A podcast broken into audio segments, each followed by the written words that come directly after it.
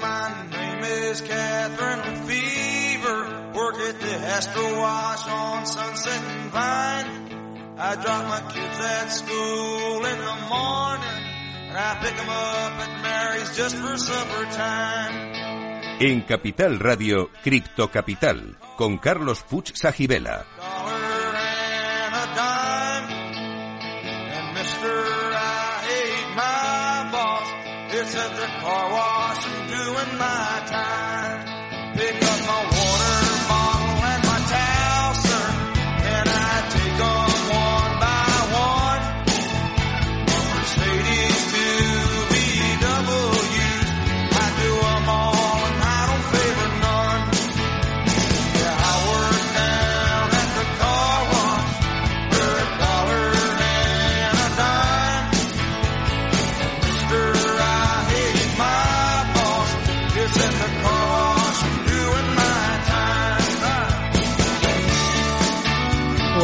Es un placer tener con nosotros a nuestro segundo invitado, Luis Sotillos.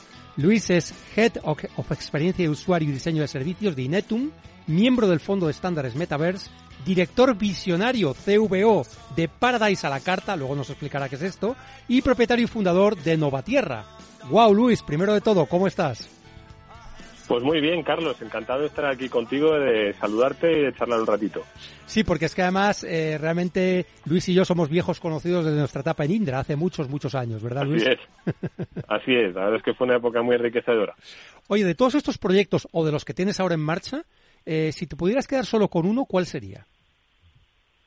Eh, hombre, por el cariño que le tengo, eh, debería decir Nova Tierra, porque es un proyecto eh, personal que fundé hace ya bastantes años, en el año 2006, Sí. eh, y, y que me permitió centrarme en un aspecto de mi vida profesional que creo que soñé cuando era un niño. Eh, viendo la película de Disney Tron, probablemente tú también la verías en sí, su momento. sí, sí, así es. Eh, eh, una película en la que el protagonista vivía aventuras dentro de un ordenador, ¿no? En Sí. aquella época en la que esto pues parecía impensable y, y con ese alma cándida de los niños imaginé que algún día trabajaría dentro de los ordenadores y, y gracias a, a Novatierra y a los primeros trabajos que, que hicimos en su época en Second Life, OpenSim, eh, casi cumplimos esa, ¿no? esa, esa visión. Ese sueño, ¿no? A- a- hasta el punto, ese sueño, sí, hasta el punto que cuando, cuando eh, montamos la empresa, eh, eh, bueno, mi, un, mi hijo era pequeñito, Sí. un niño de tres, cuatro años, eh, veía a su padre trabajar delante de dos pantallas de ordenador. Eh, en una estábamos haciendo proyectos dentro de Second Life para, para, pues, para organismos como el ICEX o, o empresas eh, como Telecinco, para que te hagas una idea y veía a mi avatar construir cosas, ¿no? Con el resto de mis de mis compañeros, ¿no? Pero si me veía que, que estaba más bien en la pantalla de la derecha y estaba a lo mejor atendiendo el correo electrónico, Sí. él no entendía y entonces me decía, papá, jugamos. Y yo le decía, no, hombre, no, estoy trabajando. Y dice, no, tú, tú- tú estás parado, no estás haciendo nada. Porque él señalaba la, parte, la pantalla de la izquierda donde estaba mi avatar que estaba parado sin construir, ¿no? Eh, es una época es una época diferente, ¿no? La que estamos viviendo, eh, pero no es no es nueva, ¿verdad? Llevamos ya muchos años, hay gente que lleva trabajando desde los años 80 o 90, ¿no? Construyendo este tipo de, de bueno de entornos, ¿no? Y de, y de aplicaciones enriquecidas en Internet que cada vez van a más. Realmente lo que dices es muy cierto, porque Second Life, que digamos es la primera experiencia más conocida a nivel mundial, tiene ya casi 20 años. Es que parece increíble, sí. pero es 20 Es, años. es ¿verdad? espectacular. Ha pasado el tiempo y fíjate que no hace ni una semana, prácticamente 10 días, que anunciaron eh, la compatibilidad, la creación de una aplicación móvil eh, para, para sistemas operativos iOS y Android. O sea, fíjate, después de 20 años Claro. siguen evolucionando, teniendo en cuenta que es un motor muy, muy, muy complejo. Eh, Sí. Realmente hay pocas cosas hoy en día que lleguen a la complejidad de lo que ya entonces, ¿no? hace 20 años, creó Linden Lab, ¿no? Ajá. con Philip Rosedale y con Corey Noica, y todavía hoy eh, siguen en, en muchos eh, en muchos aspectos pues estando en el límite de lo que es ahora mismo tecnológicamente posible hacerlo. Oye, hay una pregunta, Luis, que hacemos a todos nuestros invitados, y es Sí. si eres criptofan o criptoescéptico y por qué. Ah, mu- Muy buena, pues muy buena pregunta. Es que es una chulada de pregunta. Eh, mira, te diría ni una cosa ni la otra. Y te, y te explico. Eh, soy un, un- un creyente convencido de que la tecnología blockchain ha venido a, a revolucionar muchos aspectos de la, de la vida diaria, eh, incluso aunque las personas no lo sepan, ¿no? Es, es decir, hay, hay ciertos eh, aspectos eh, que van a ser absolutamente disrupcionados y otros que van a ser absolutamente mejorados gracias a la tecnología de blockchain. Pero es verdad que luego hay un aspecto del mundo cripto en el que eh, no he creído particularmente, que es la parte, la parte especulativa ¿no? de la creación de valor en torno a activos digitales criptografiados. Eh, pero, sin embargo, creo que es una pieza fundamental para la construcción de eso que llaman ahora Web3, ¿no? eso también que llaman metaverso, que no es lo mismo, que tiene mucha relación, pero que no es lo mismo, y que desde luego que en el futuro eh, creo que va a facilitar herramientas eh, que van a ser fundamentales pues para mejorar la vida de la gente yo creo que, la tecnología... Un poco, criptofan. Por eso, ya veo que eres, eres ligeramente criptofan de la tecnología, no tanto del fenómeno especulativo o del fenómeno burbuja ¿no? que hay alrededor de todo este mundo. ¿no? Por lo tanto, interpreto que no eres maximalista de Bitcoin, como hay algunos por ahí. No, no, para nada, todo lo contrario. Eh, al contrario, y quiero decir, eh, creo, creo además que se necesitan eh, criptomonedas, porque hay, una parte de las, del futuro, evidentemente, de, la construcción de una Internet mucho más inmersiva, mucho más experiencial, ¿verdad?, que va a requerir de una descentralización eh, y además estoy convencido de que el mundo de las criptomonedas va a jugar un papel, como eh, en muchos sentidos tiene muchos beneficios que puede aportar a, a, muchas personas que hoy en día todavía en el mundo no no tienen acceso al sistema bancario ¿no? o al sistema de transferencias internacionales es decir, desde un punto de vista económico ¿eh? pues, sí estoy convencido de que va a aportar muchísimo valor pero también creo que no todas las transacciones en el futuro se realizarán utilizando criptomonedas por poner un ejemplo Claro, tienes razón que hay, hay países o sobre todo zonas geográficas, Latinoamérica, África, donde no hay, donde la gente no tiene acceso al sistema bancario, no pueden pedir préstamos, no pueden hacer pagos con tarjetas de crédito como nosotros estamos acostumbrados, ¿verdad? Y para ellos sí esto sí puede ser una solución, ¿eh? sobre todo algunos de Podría ser un complemento al menos, ¿no? Incluso se habla mucho de las transferencias internacionales, ¿no? Que pueden estar muy mediadas, ¿no? Vía, vía eh, eh, comisiones y que pueden de alguna forma, ¿no? Paliar un poco eh, la necesidad de envío de fondos internacionales, de, unas, de, unos, miembros de la familia a otros, en fin. Eh, en ese, en ese contexto creo que incluso, como te digo, son herramientas que pueden hacer mucho bien. Oye, Luis, tú como experto en experiencia de usuario y diseño de servicios, ¿cuál crees que es el principal desafío en la creación de experiencias inmersivas y atractivas en el metaverso? Pues yo estoy convencido de que hoy por hoy, que esperemos que en unos años evidentemente estas barreras se vayan superando, hay fundamentalmente dos. Una de carácter tecnológico y otra de carácter, vamos a decirlo así, de protocolo. ¿no? El, aspecto tecnológico, bueno, pues es la creación de una infraestructura de redes, ¿no? de comunicaciones que sea capaz de absorber un incremento en la demanda del tráfico tan brutal como podría llegar a darse en el caso de que este tipo de servicios inmersivos, hablamos de mundos complejos, eh, en tres dimensiones, ¿no? con un cierto grado, y Matrix, un grado de hiperrealismo importante. Matrix. Claro, y sin llegar a tanto. ya, ya. Mira, el otro día, fíjate, el otro día leyendo un libro de muy interesante, Germán Narula, que habla del tío de la sociedad virtual, ¿no? Habla de los distintos eh, estadios o fases por los que se puede, él prevé, ¿no? Que puede llegar a, a pasar la sociedad. Habla de una sociedad virtual de tipo 1, ¿no? que es la que hemos vivido en estos años ¿no? de, Internet, una de tipo 2, que es en la que estamos ahora liados todos los que estamos aquí metidos construyendo estas cosas de los estándares y demás, ¿no? Em, y otra de tipo 3, ¿vale? Una sociedad virtual de tipo 3, que esa sí sería esa especie de Matrix, ¿no? Llámalo Matrix, llámalo el Oasis de Ready Player One, etcétera, ¿no? Creo que ahora estamos en la fase 2, ¿no? Y, y precisamente de cara a eso, como te decía, esas dos barreras además de los aspectos tecnológicos de la red, ¿no? Del 5G, el 6G y el 10G, lo que haga falta, porque evidentemente va, a hacer falta, ¿no? Eh, está el tema de los estándares, que eso es una cosa que a mí me interesa especialmente, que es la construcción, el desarrollo por parte de la industria, ¿eh? por parte de las empresas que evidentemente que son las que mismo tienen la capacidad de, poner encima de la mesa grandes inversiones, la tecnología y todo lo que hemos aprendido en los últimos 30 años, necesitan mm, necesitamos de, estándares que permitan eh, llevar eh, todos los desarrollos que se hagan en los próximos años a un concepto que creo que es muy bonito, ¿no? que es el de la interoperabilidad.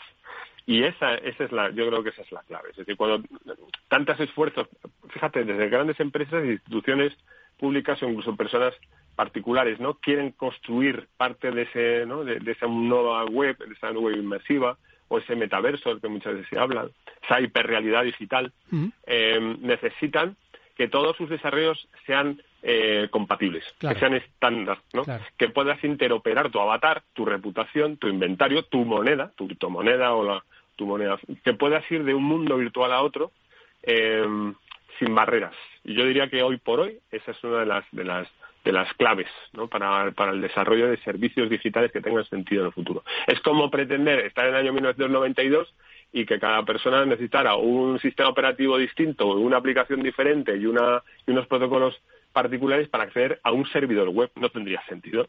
¿no? Gracias a los estándares, pues, la gente hemos navegado de servidor en servidor sin darnos cuenta ¿no? de que estábamos navegando ¿no? en los años 90, algo que ya nadie habla de esto. ¿verdad? Pero, pero en, estos, en estos nuevos mundos virtuales, en estas aplicaciones inmersivas, eh, necesitamos esos estándares para que todos ellos sean interoperables.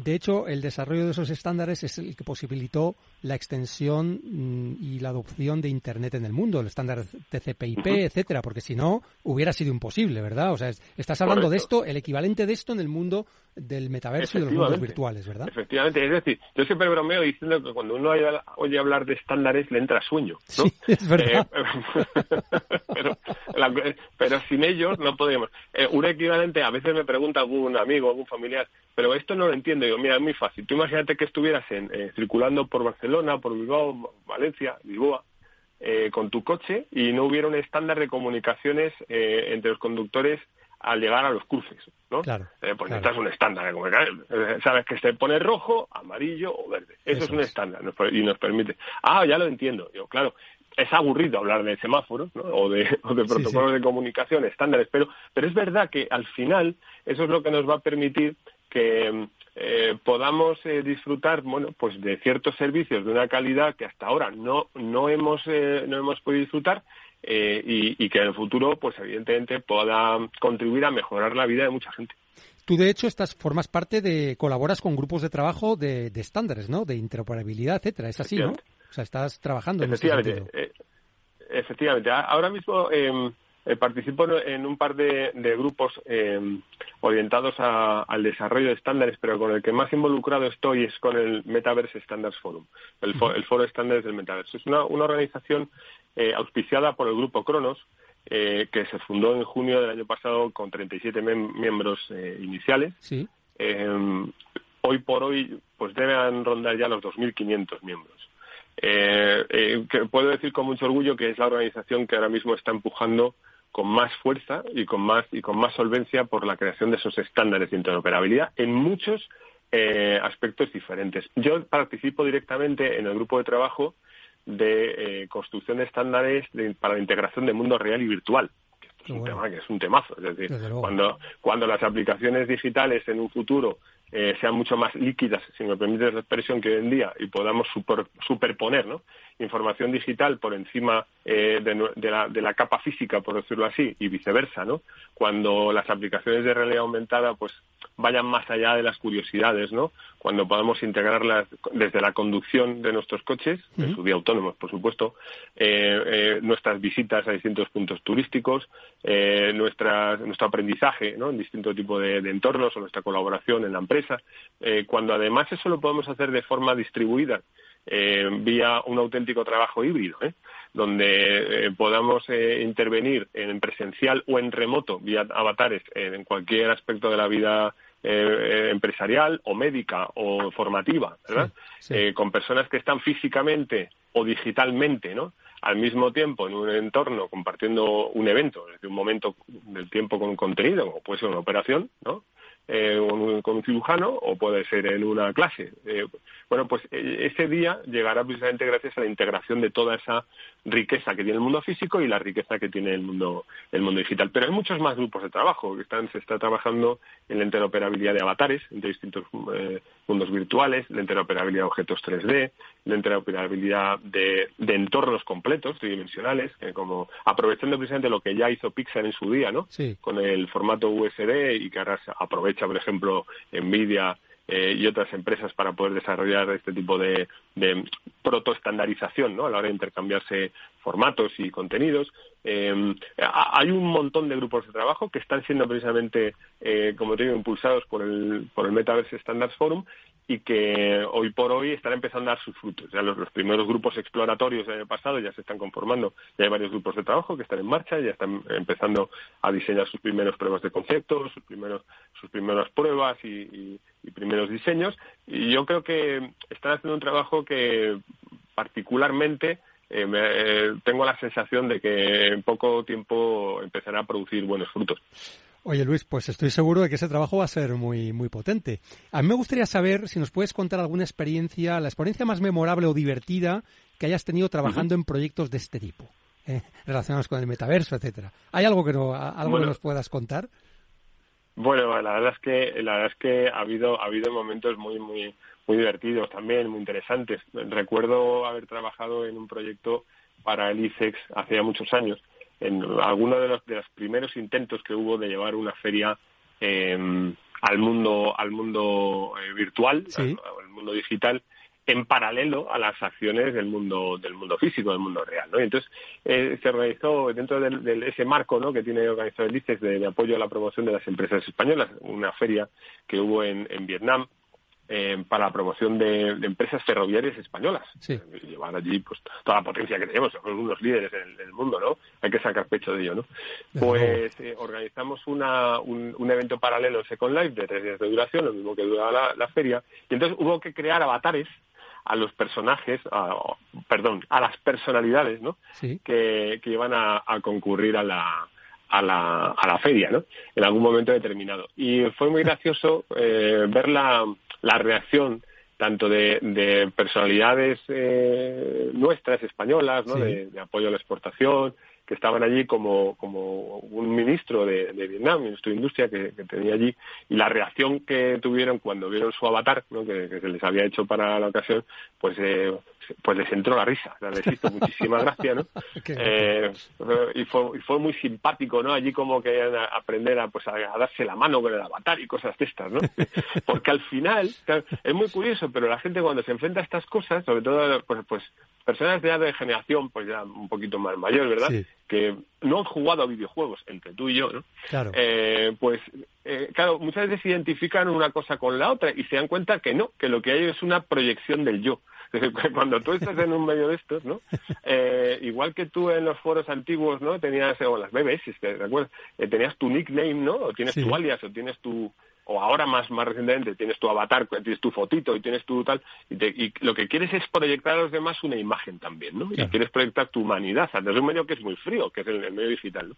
Y, el, y esto del avatar tridimensional, pues tiene su gracia, ¿no? Y entonces la gente al final, pues eso, acaba queriendo estrecharse la mano, quiere bailar, ¿no? Y quiere expresarse como seres humanos, ¿no? Al final, entre... Y fue muy divertido, la verdad es que esa, esa experiencia fue, fue muy, muy interesante. Oye Luis, esa anécdota la verdad es que estoy seguro que les va, les va a encantar a nuestra audiencia porque pocas veces tenemos esa visión desde dentro, ¿no? De lo que está pasando en proyectos tecnológicamente tan avanzados, ¿no? Eh, ¿Tienes algún consejo final para nuestra audiencia? Eh, a lo mejor gente que esté interesada en este mundo, cómo iniciarse. ¿Qué, les dirías? Pues, pues yo en primer lugar les diría que traten de separar eso que llaman el hype, ¿verdad? De, la realidad, ¿no? Las, expectativas infladas, muchas veces el, las cosas que nos cuentan a veces, ¿no? Eh, personas, outsiders, gente que está fuera realmente del, del, tema, ¿no? De la gente que realmente lleva trabajando, pues, pues, incluso conozco gente que lleva 25 o 30 años trabajando en esto, ¿no? Y mm, diría que trataran de separar una cosa de la otra. Creo que hay grandes oportunidades dentro de estos mundos virtuales, de esta hiperrealidad que, que, que, nos viene, de esa nueva web, ¿vale?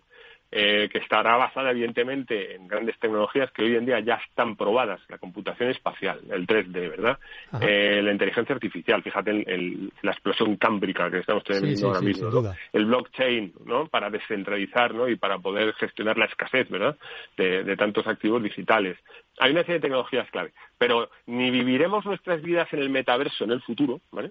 Ni tenemos que cerrarnos a la idea de que en el futuro utilizaremos de forma muy productiva estos entornos digitales, probablemente mucho, de forma mucho más productiva que ver la tele, sentados de forma pasiva, ¿no?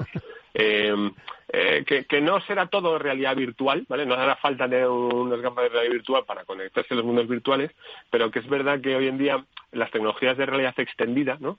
La realidad aumentada, la realidad virtual, eh, la realidad mixta, eh, son grandes oportunidades hoy en día de creación de valor desde un punto de vista como inversionista ¿eh? o como o como emprendedor no o como empresa que quiere poner eh, bueno pues un ojo en todas estas cosas eh, y quiere empezar a probar. Porque me da la sensación de que esto ya lo hemos visto Carlos. Es decir yo, yo creo que esto que estamos viviendo ahora verdad se, nos recuerda tanto lo que vivimos en los años 90 y luego la burbuja de las .com ¿no? y luego ya una productividad claro y luego ya una una una creación de valor para miles de millones de personas que probablemente hoy estamos en el mismo. Mira, el otro día dio una charla, yo creo que muy emotiva, Tim Sweeney, en la presentación que hizo de, la siguiente, siguiente, versión ¿no? del, motor de Unreal.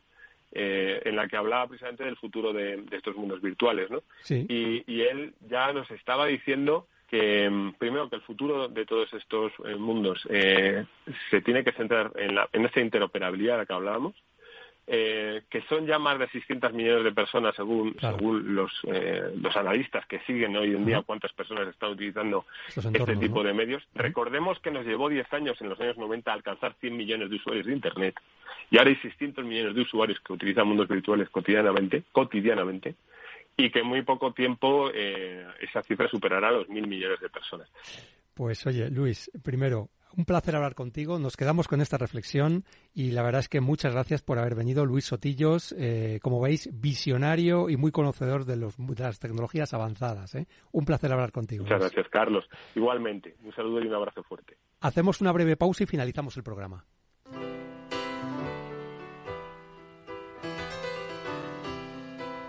Cripto Capital con Carlos Puch Sajibela.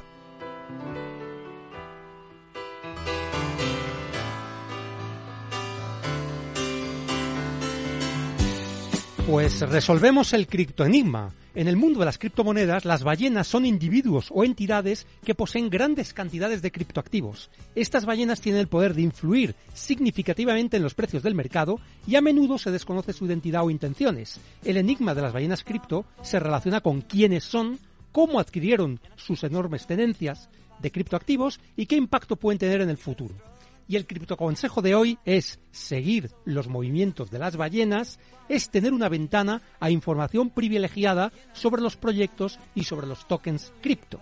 Muchas gracias a todos los invitados, ha sido un programa apasionante, nos vemos el próximo lunes a las 3 de la tarde. Sed felices, criptocapitaleros.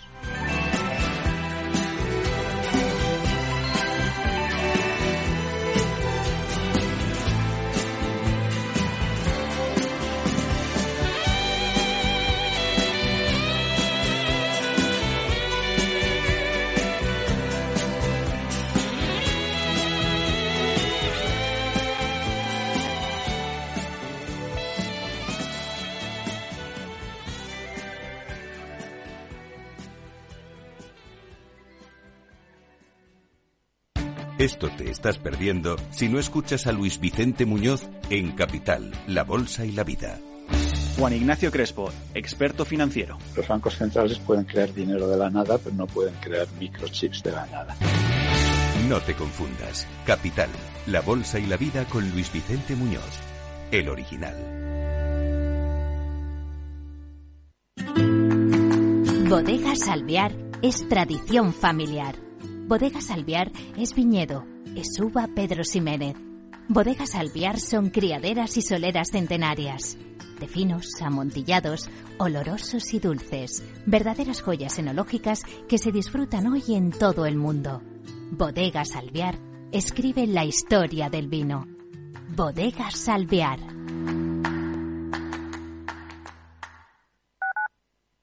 Capital Radio, Madrid 103.2 FM. Los viernes en Capital Radio te proponemos descubrir y comprender las estrategias de empresas con éxito que servirán de inspiración y ejemplo para la tuya. Escucha Metaempresas, un programa presentado por Andrés Arenas con la presencia y los consejos de expertos en distintas áreas y profesores de reconocida trayectoria. Todos los viernes a las siete y media de la tarde, Metaempresas, Capital Radio.